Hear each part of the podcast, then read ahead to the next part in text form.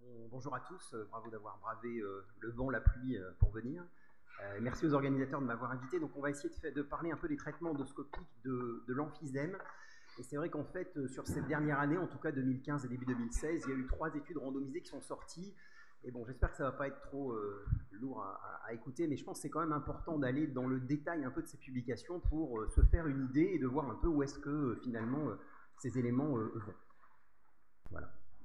C'est me conflit d'intérêt, je passe un peu de temps dessus parce que euh, je vais vous montrer des études dans lesquelles j'ai été investigateur. Il y a l'étude Venn dans laquelle j'étais investigateur et l'étude sur les spirales dans laquelle euh, je coordonnais euh, l'étude. Donc il y a un conflit d'intérêt, mais je vais essayer d'être le plus impartial possible. Alors quel est finalement le rationnel pour aller faire de la réduction de volume dans l'emphysème? Donc l'emphysème, vous connaissez tous, hein, le- le- la définition, c'est euh, une distension des espaces aériens au-delà des bronchioles terminales et globalement, pour parler simple, c'est une destruction du tissu pulmonaire avec une distension thoracique, une altération de l'élasticité et une limitation des débits ventilatoires. Et le maître symptôme, c'est la dyspnée d'effort. Et là, d'emblée, il faut tout de suite s'entendre, parce que si vous voulez avoir des traitements qui sont efficaces dans l'emphysème, et si vous traitez euh, les patients emphysémateux, c'est pour essayer d'améliorer leur dyspnée d'effort, leur capacité à l'exercice et puis leur qualité de vie. Mais a priori, ça ne va rien faire sur d'autres composantes de la BPCO, notamment les exacerbations à répétition. Chez un patient, il n'y a aucun sens d'aller faire des traitements de réduction de volume chez ce type de patient-là. En tout cas, ça ne va pas jouer là-dessus. Et c'est vrai que quand on lit les résultats des études, il faut toujours prendre en considération qu'on ne joue que sur un aspect, probablement, de la pathologie euh, emphysémateuse. Alors, finalement, dans la réduction de volume, on parle toujours de la réduction de volume en, par voie endomorphique en général, euh, il y a plusieurs techniques et ces techniques souvent n'ont pas grand-chose à voir l'une avec l'autre. En gros, il y a deux philosophies dans la réduction de volume. Il y a celle qui modifie le flux ventilatoire, c'est-à-dire que l'objectif, c'est je modifie mon flux pour limiter le volume euh, au niveau du poumon, je vous l'expliquerai au niveau des différentes techniques, et puis il y a des techniques qui ont un effet, entre guillemets, mécanique, loco-régional, où je vais avoir un effet soit de rétraction, soit, euh, comme pour les, les spirales, un effet de- d'élasticité sur le poumon. Donc euh, aujourd'hui, on va surtout parler des valves et des spirales, non pas parce que c'est un choix personnel, mais parce que ce sont les euh, techniques pour lesquelles on a le plus de données, et notamment des données d'essais randomisés. On parlera pas de, la technique de bypass, qui est une technique dans laquelle en fait vous faites des petits trous entre la bronche et les territoires emphysémateux, parce que cette, technique est strictement négative sur l'étude randomisée, et les techniques qui, consistent à injecter de la colle biologique et injecter de la vapeur thermique, actuellement il n'y a pas d'essais randomisés qui ont été publiés. Il n'y en a eu qu'un seul qui a été publié, qui qui est sur la colle biologique, mais qui est un essai qui en fait a été interrompu en cours de route, donc on ne peut pas conclure sur cet essai. Alors si on va sur les valves, c'est ce qui a été le plus étudié. Donc les valves, il y a deux types de valves. hein. Il y a la valve pulmonix, j'en parlerai après, il y a une valve aussi euh, spiration. Le principe des valves, c'est de mettre en place des dispositifs qui vont se fermer en inspiration et s'ouvrir en expiration. Donc en fait, l'objectif, c'est d'obtenir une atérectasie du lobe que vous allez traiter, obtenir euh, une redistribution ventilatoire et puis, dans une vision un petit peu, euh, on va dire, optimiste de la situation, réobtenir une conformation euh, diaphragmatique plus adaptée à la ventilation. Alors, d'emblée sur les valves endomorphiques, et là on l'a su très très vite, c'est que les atélectasies, vous ne les obtenez pas à chaque fois quand vous traitez un patient lambda, et globalement on était sur à peu près 25% d'atélectasie dans des papiers de, de 2005. Et pourquoi? Parce que dans de très fréquents cas, vous avez ce qu'on appelle une ventilation collatérale, c'est-à-dire que vous avez une ventilation qui peut être présente entre les différents lobes. Donc si vous traitez le lobe supérieur, vous mettez vos trois, vos trois, vos trois euh, valves, mais que vous avez le lobe inférieur et le lobe moyen qui continuent à communiquer avec le lobe supérieur, vous n'avez aucune chance d'obtenir une, enfin peu de chance d'obtenir une atélectasie dans ces euh, conditions-là.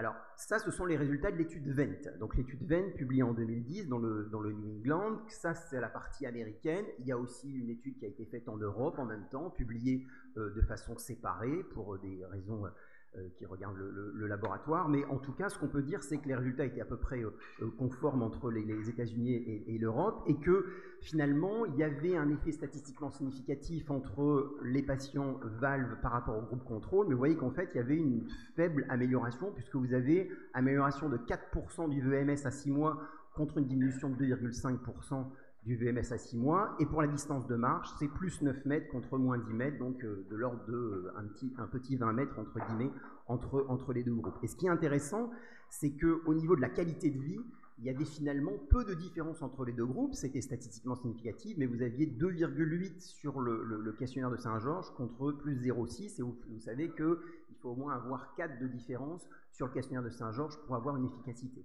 Ce qui est intéressant, c'est que cette étude, ce n'était pas une étude sham. C'est-à-dire que c'est intéressant, entre guillemets. C'est-à-dire que ce pas une étude en double aveugle. Le patient était au courant qu'il avait les valves, le médecin était au courant qu'il avait les valves, et on voit que malgré l'absence de sham, il y a on va dire, pas de différence sur la qualité de vie, parce qu'on pourrait dire, bah, le patient, il avait les valves, il était content, et donc ça a été un effet qui a été boosté. Non, là, il n'y a pas d'effet boosté. Donc globalement, ce qu'on peut dire, c'est une efficacité limitée dans un groupe de patients non sélectionnés en. Une tolérance relativement euh, satisfaisante, quelques pneumonies, un taux de pneumothorax qui était de l'ordre de 4% ici euh, dans cette étude. On peut se poser la question un certain nombre de, tolérances à l'interne, notamment de granulos et d'hémoptysie, mais qui n'étaient pas dans cette étude. Et puis, les auteurs, en fait, ont regardé des sous-groupes. Et ce qu'ils ont regardé, c'est est-ce que la fissure était complète? Quand vous avez une fissure complète, ça veut dire qu'a priori, donc, il n'y a pas de ventilation collatérale. C'est-à-dire qu'il y a vraiment un lobe qui, se suffit à lui-même et qui est ventilé euh, de façon euh, autonome. Et là, dans ce groupe-là, vous aviez une amélioration significative du VEMS et un petit peu aussi de la distance de marche. De, et là, par contre, la distance de marche 6 minutes, il n'y avait pas de différence. Mais à 6 mois et à 12 mois, il y avait une amélioration du, euh, du VEMS. C'est vrai que la façon dont c'est présenté, il n'y a pas de groupe contrôle, mais globalement, il y avait un signal pour dire il y a une ventilation, euh, en l'absence de ventilation collatérale, il y a quand même des meilleurs résultats. Donc, si on essaye de, conclure un peu sur les valves, avant les deux études là qui sont sorties, c'est que le facteur limitant, c'est le fait d'avoir une ventilation collatérale, a priori ça ne marche pas, et donc il ne faut pas le faire. Et l'autre élément, c'est que tout dépend de la qualité d'occlusion que vous obtenez au niveau euh, de votre lobe. Parce qu'il ne s'agit pas de dire j'ai mis des valves, encore faut-il les avoir bien mises, que ces valves ne s'en vont pas euh, au bout de 15 jours ou 3 semaines, et que vous avez obtenu une occlusion complète au niveau d'un lobe. Et il y a une étude qui avait été faite où l'occlusion n'était pas complète et il n'y avait pas été obtenu euh, d'efficacité clinique suffisante, en tout cas statistiquement significative. Donc deux études. La première étude, une étude menée par les Anglais. C'est une étude qui est monocentrique avec un groupe sham. Ça veut dire qu'on euh, a tiré au sort les patients entre traitement par valve ou traitement du groupe contrôle. Mais en réalité, le patient n'est pas au courant puisque tout le monde a une fibroscopie, une, anesthésie, on fait une mesure de ventilation collatérale et le patient ne sait pas si on lui a mis les valves ou on lui a pas mis les valves. Donc il n'y a pas d'effet du patient qui peut dire oui j'ai les valves donc je me sens mieux. Dans ce groupe-là, vous voyez en fait 50 patients, donc 25 contre 25, les caractéristiques, vous verrez dans les trois études que je vais vous montrer, sont très proches. Hein. des patients qui ont de l'ordre de, 62 ans, avec des VEMS, en moyenne 31% de VEMS, et des patients qui sont quand même distendus de façon significative. Vous avez 232% de moyenne sur le volume résiduel. Donc, c'est des patients vraiment distendus. Ça, c'est le flowchart de l'étude. Vous voyez qu'ils avaient 104 patients et ils en ont retenu 50. Et notamment, l'un des éléments qui faisait qu'ils ne pouvaient pas retenir les patients, c'était l'analyse du scanner. Puisque dans cette étude, le critère d'inclusion, c'était l'analyse de la ventilation collatérale sur le scanner thoracique. Il faisait aussi une mesure qu'on appelle par un système Chartis, c'est-à-dire qu'en endoscopie, ils allaient mesurer s'il y avait une ventilation collatérale, mais même si euh, au système Chartis, il y avait une ventilation collatérale, ils mettaient quand même les valves. C'est-à-dire que ce n'était pas un critère d'exclusion dans cette étude-là, et c'est important de, le dire. L'étude, quels sont les résultats? Alors, c'est toujours pareil, il y a le statistiquement significatif et ce, qui, a, et ce qui est probablement cliniquement euh, pertinent. En termes de VEMS, vous voyez qu'en fait, entre les deux groupes, on a 30 ml de différence, puisque vous avez euh, ici 30, ici soit donc 30 ml de différence, et donc 8% d'amélioration de VMS contre 2,88 dans le groupe contrôle. Le groupe contrôle s'améliore un peu, et puis c'est statistiquement significatif. Ce qui est aussi significatif, c'est la diminution de la capacité pulmonaire totale. Ce qui est significatif, c'est aussi un petit peu l'amélioration de la diffusion alvéolo-capillaire, sur le test de marge de sinus, vous voyez amélioration de 25 mètres dans le groupe traité par spirale, par, euh, valve, contre 3 mètres dans le groupe contrôle, et aucune amélioration significative sur l'amélioration de la qualité de vie. Et vous voyez qu'en fait, on a moins 4 et moins 4 à peu près dans les deux groupes, c'est-à-dire qu'un groupe contrôle à qui on n'a rien fait, on n'a pas mis de valve, en fait, les patients ont quand même une amélioration significative. Donc, effectivement, c'est important de prendre en compte le fait de savoir est-ce que c'est une étude CHAB ou pas une étude CHAB. Donc là, on était à moins 4, pas de différence entre les, euh, entre les deux groupes. Et puis, quand on regarde les résultats d'un peu plus près, et pour des raisons de, rapidité, je ne peux pas tout vous montrer, mais quand on regarde en termes de, changement de VEMS, là, vous avez représenté en rouge les quatre patients qui ont été traités par, par euh, valve mais qui, quand on a regardé au niveau fonctionnel et au niveau du système Chartis, avait une ventilation collatérale. Aucun de ces patients n'a répondu en termes de VMS. Donc c'est connu, c'est-à-dire que probablement ces patients auraient probablement dû être exclus de l'étude et ça aurait peut-être pu améliorer en partie le résultat de l'étude. Mais il y a des patients qui ne sont pas répondeurs, comme toutes les techniques. Hein. Il n'y a aucune technique qui peut dire vous avez 100% de chances de réponse euh, avec ce que je vais vous faire. Les risques, parce que c'est quand même un des, des, des, des, enjeux. Vous voyez qu'en fait, là, le taux de pneumothorax était quand même relativement faible, puisqu'on est à 2 sur 25, donc on est à 8% de pneumothorax. Donc on a un taux un petit peu plus élevé que l'étude vente, et on sait que dès qu'on commence à sélectionner sur la ventilation collatérale, il y a plus d'atélectasie, plus d'atélectasie égale plus de pneumothorax a priori, mais globalement vous avez un niveau de complication qui est quand même relativement acceptable. Et un autre élément qui est important à dire dans l'analyse de cette étude, c'est que les résultats d'efficacité et les résultats de sécurité que je vous ai montrés sont évalués à trois mois dans cette étude. Ce qui est relativement court quand même, peut-être un peu court même pour pouvoir, vraiment conclure. Et donc on a eu cette autre étude euh, menée par une équipe hollandaise, là aussi en monocentrique, des caractéristiques extrêmement proches au niveau des patients, 29% de VMS, euh, de l'ordre de 220% de volume résiduel. Et là, les résultats sont bien meilleurs, incomparablement meilleurs que les résultats de l'étude anglaise. Et là, je pense qu'il faut s'arrêter un peu, essayer de comprendre. Premier élément, le mode d'entrée, enfin le mode critère d'inclusion, c'est qu'il faut à la fois une scissure complète sur le scanner thoracique et l'absence de ventilation collatérale avec l'analyse du système Chartier. C'est-à-dire qu'il y a une sorte de double euh, contrôle de l'absence de ventilation, collatérale. Premier élément. Deuxième élément, quand on lit cette étude, il faut aller dans les détails.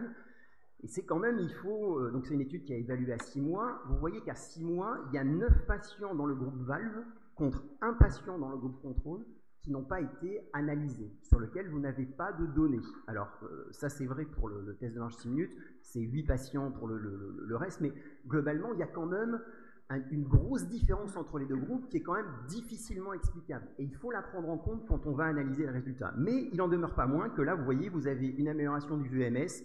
Vous voyez que bon, la différence entre les deux groupes, on parler 140 millilitres en termes de VMS, 347 millilitres en termes de capacité vitale forcée, et l'autre élément, c'est 74 mètres en termes de test de marche de 6 minutes.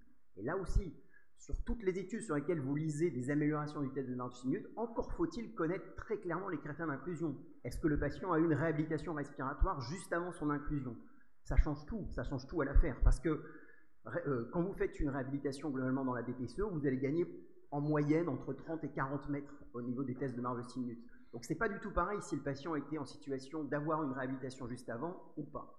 Dans les deux, là, dans les deux groupes, on n'a pas vraiment d'informations. Ce qu'on sait, c'est que la plupart des patients avaient un certain nombre d'activités physiques régulières euh, dans l'année précédente. Mais ce n'est pas une vraie réhabilitation. Et c'est vrai que je pense que c'est important de bien prendre en compte ça, parce que forcément, si on regarde le test de marche 6 minutes et qu'on part de plus bas, ou, qu'on parte après une réhab ou avant une réhab, c'est pas tout à fait pareil quand vous avez analysé vos résultats.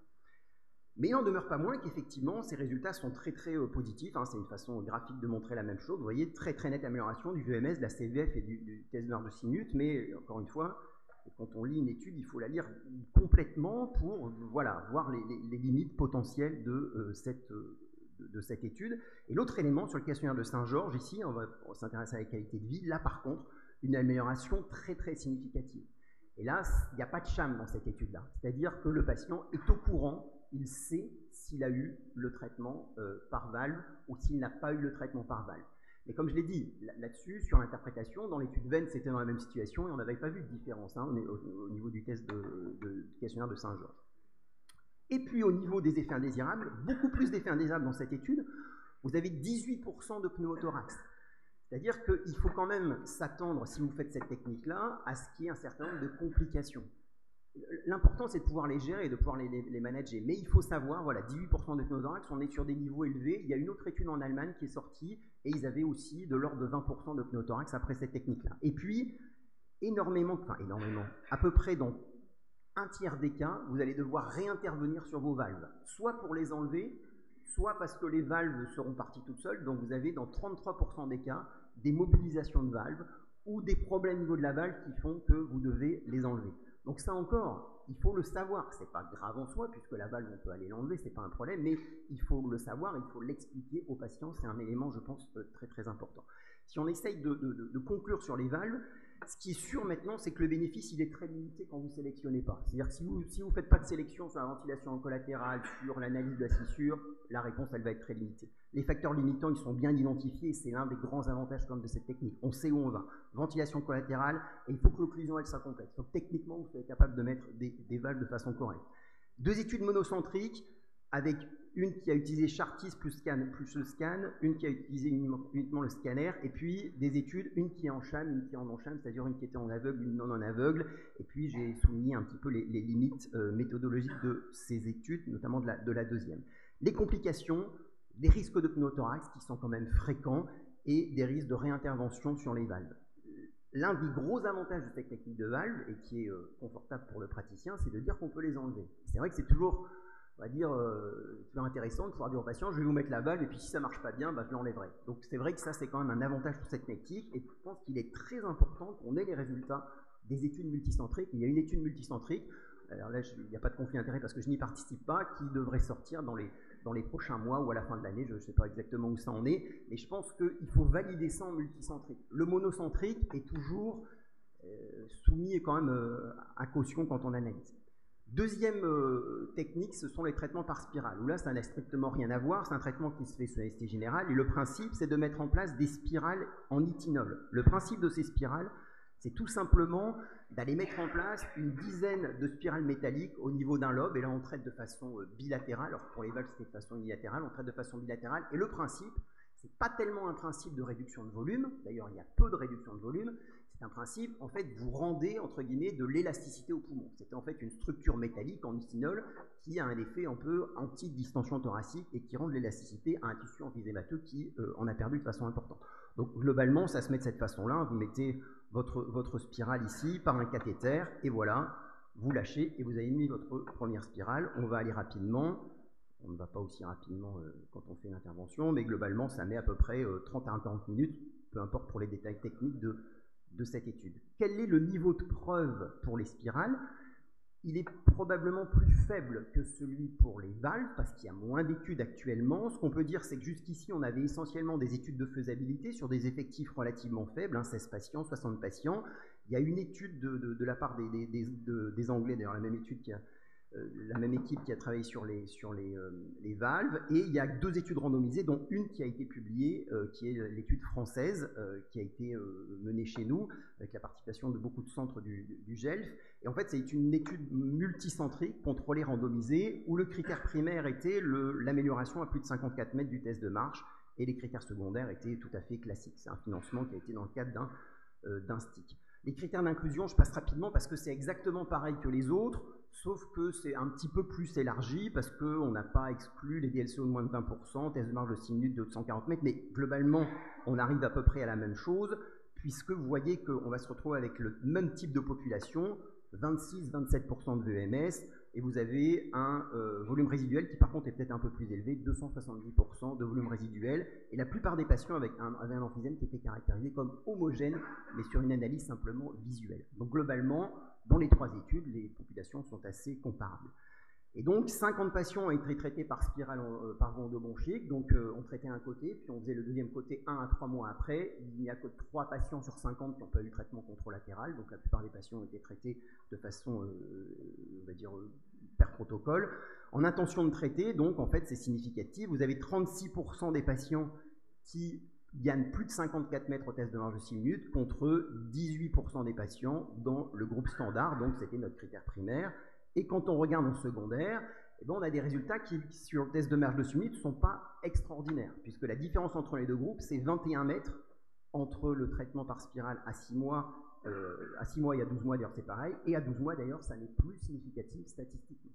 Mais là d'emblée, il faut dire quelque chose. Dans les critères d'inclusion, sur lesquels je suis passé très vite, vous aviez une réhabilitation avant l'inclusion dans le cadre de l'étude. Sur le test de marge minutes, il faut prendre en compte cet élément-là et il faut, comparer ce qui est comparable. En termes de MMRC, moins 0,45, vous voyez que c'est pareil à 6 et 12 mois, 11% d'amélioration du VMS, 10% de la CVF, moins 7% du VR, et en termes de Saint-Georges, vous voyez une différence de 13 points et de 10 points à 6 et 12 mois. C'est une étude qui n'est pas en chaîne, c'est-à-dire que c'est pas en double aveugle.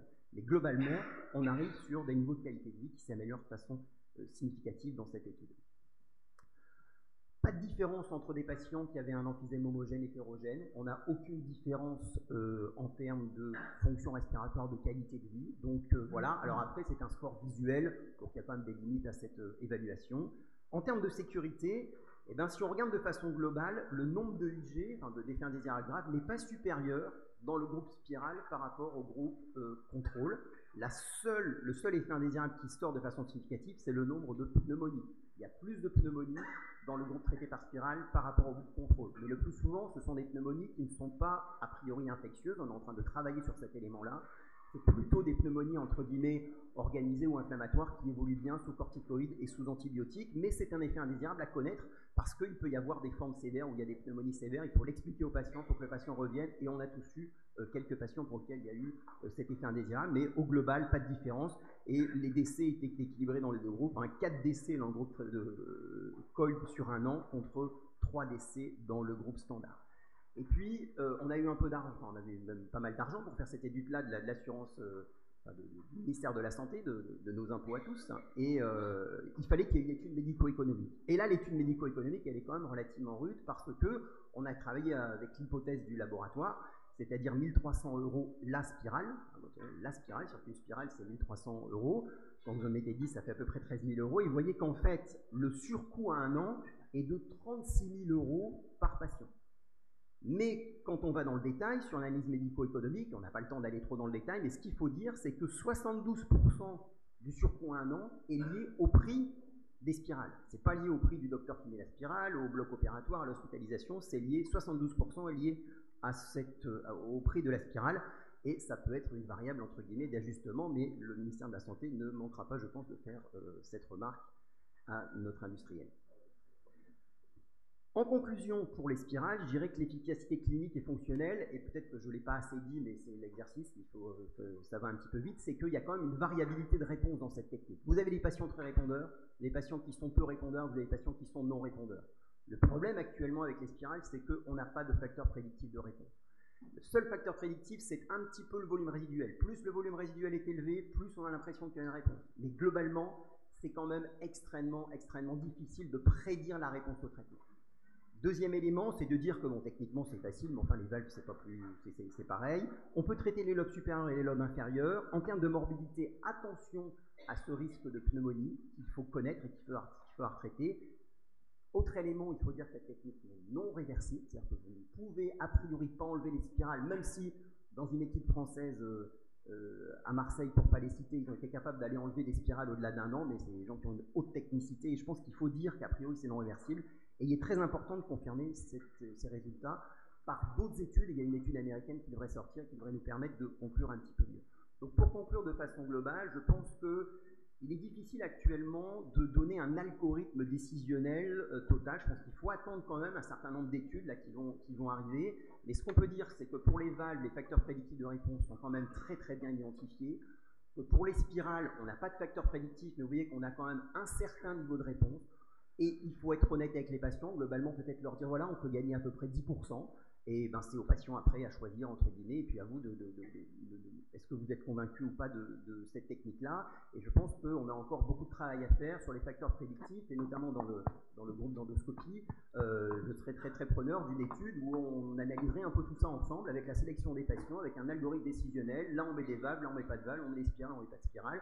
Et bien entendu, toutes ces techniques-là viennent en plus de tout le reste. Hein. Il ne s'agit pas de dire qu'on a trouvé le traitement de l'emphysème. Hein. Il y a le traitement médical, la réhabilitation, la chirurgie, la greffe. Y a aussi totalement sa place dans cette prise en charge. Et je vous remercie.